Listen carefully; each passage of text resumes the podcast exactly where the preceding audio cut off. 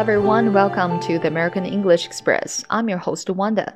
早上好，各位同学们，欢迎大家收听今天的美语早班车，我是你们的主播 Wanda。Today is the Valentine's Day, so I'm going to teach you some phrases that you can use to describe love. 今天呢是西方的情人节。 弯的苦思冥想，最后还是决定啊，想要跟大家去分享一些跟爱情有关的话题。因为弯的本身呢，就是一个不善于把爱表达出来的人。以前呢，有很多同学啊跟我抱怨过，说弯的你很少去表扬我们。那这其实也是我做的不足的地方。所以弯的希望通过今天的分享，大家无论是在对待自己的家人还是朋友，我们都要善于把我们的爱通过语言去表达出来。大家不要低估语言的力量。因为语言的力量真的是很强大的。OK，那接下来呢，进入到我们今天情人节的板块。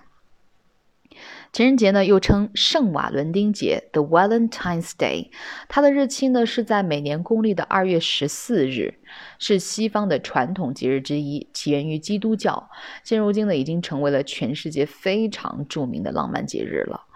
那情人节呢，是一个关于爱情、浪漫以及鲜花、巧克力、贺卡的节日。但除此之外，还有一项非常非常重要的事情，就是 express your love，表白。那说到这里啊，万德特别想把一句话送给大家。这句话呢，是出自 Charles Dickens 的小说《双城记》当中的一句话：“To the world, you may be one person, but to one person。” You may be the world。他的意思是，对于世界来说，你可能只是一个人，但对于那个人来说，你是他的全世界。王娜觉得这句话真的特别的经典，我也非常的喜欢。他的词汇用的特特别的简单，但却爱意满满，送给大家。So now I'm going to teach you something about how to express your love. 刚才我们已经讲到了啊，情人节有一项非常重要的事情就是表白。那接下来 Wanda 就要教大家一些句子啊，如何去表白，描述爱情的句子有哪些？So take a look at these sentences. 我们来看看这些句子。So the first one is I want to be with you forever. I want to be with you forever。这个句子当中出现到了一个词，就是 forever，forever，它的意思呢是永远的意思。那 I want to be with you forever，which means 我想和你永远都在一起。I want to be with you forever。OK，那这是第一个句子。The next one is You are the love of my life。 You are the love of my life。这个句子当中啊，有一个词是 life。life 是什么意思啊？生活、生命的意思。它的意思是你是我人生当中最爱的人。那它的意思就是你是我的今生挚爱。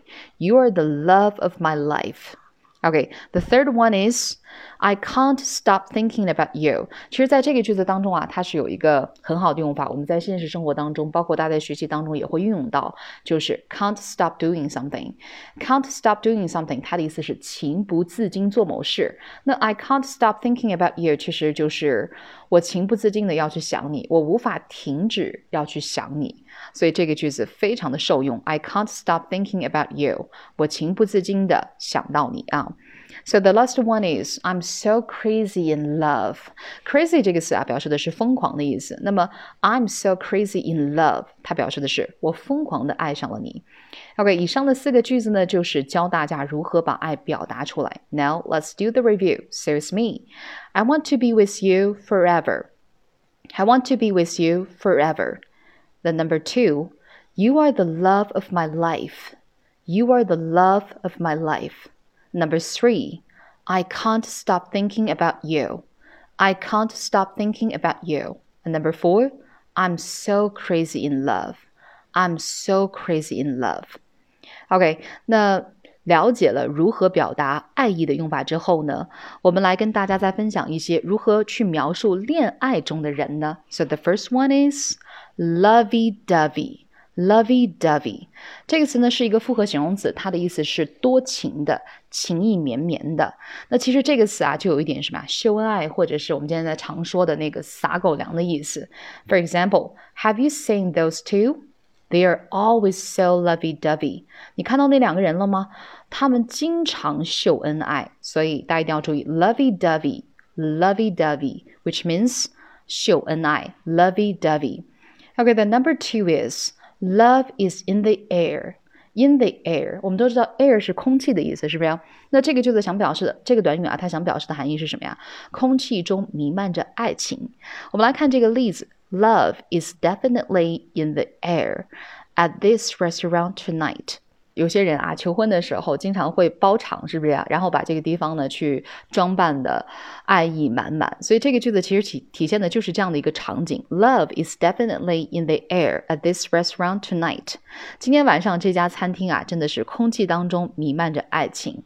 So you just pay attention to it. Love is in the air. Love is in the air. 空气中弥漫着爱情。So the third one, love at first sight. Love at first sight. S I G H T sight 这个词啊，它表示的是视线的意思。First sight 表示的是第一眼。我第一眼看见他就爱上他了，这是我们中文当中经常说到的什么呀？一见钟情。所以记住，love at first sight，which means 一见钟情。For example, as soon as he saw her, it was love at first sight. As soon as he saw her, it was love at first sight. 他一见到她就爱上了她啊，是一见钟情的意思。Okay, now let's do the review. 接下来呢，我们来复习一下以上三个单词的用法，三个词汇的用法。So the first one is lovey-dovey, lovey-dovey. And number two, love is in the air, love is in the air.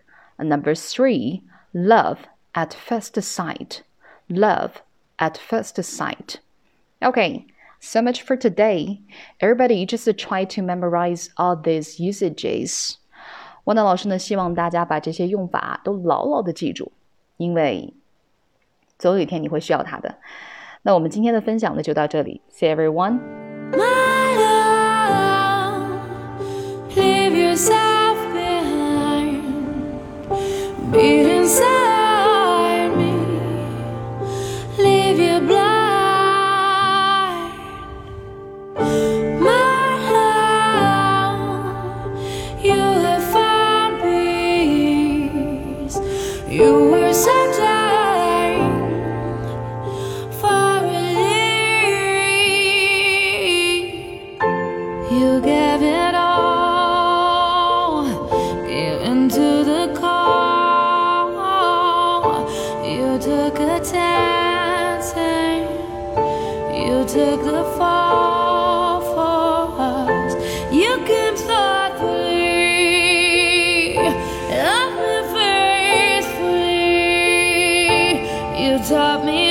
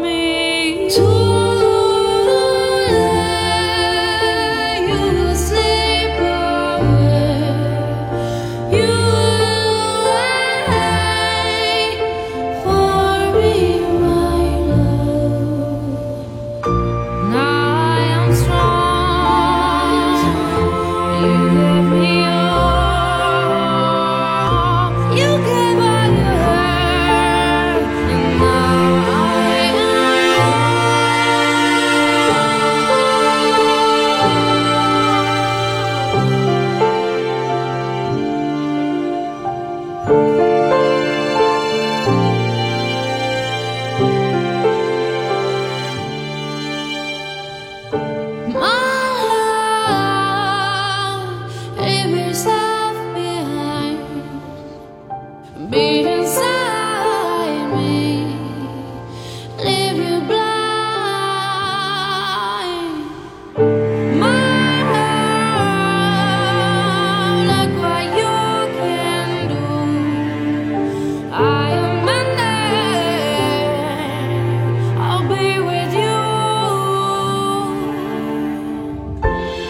took my.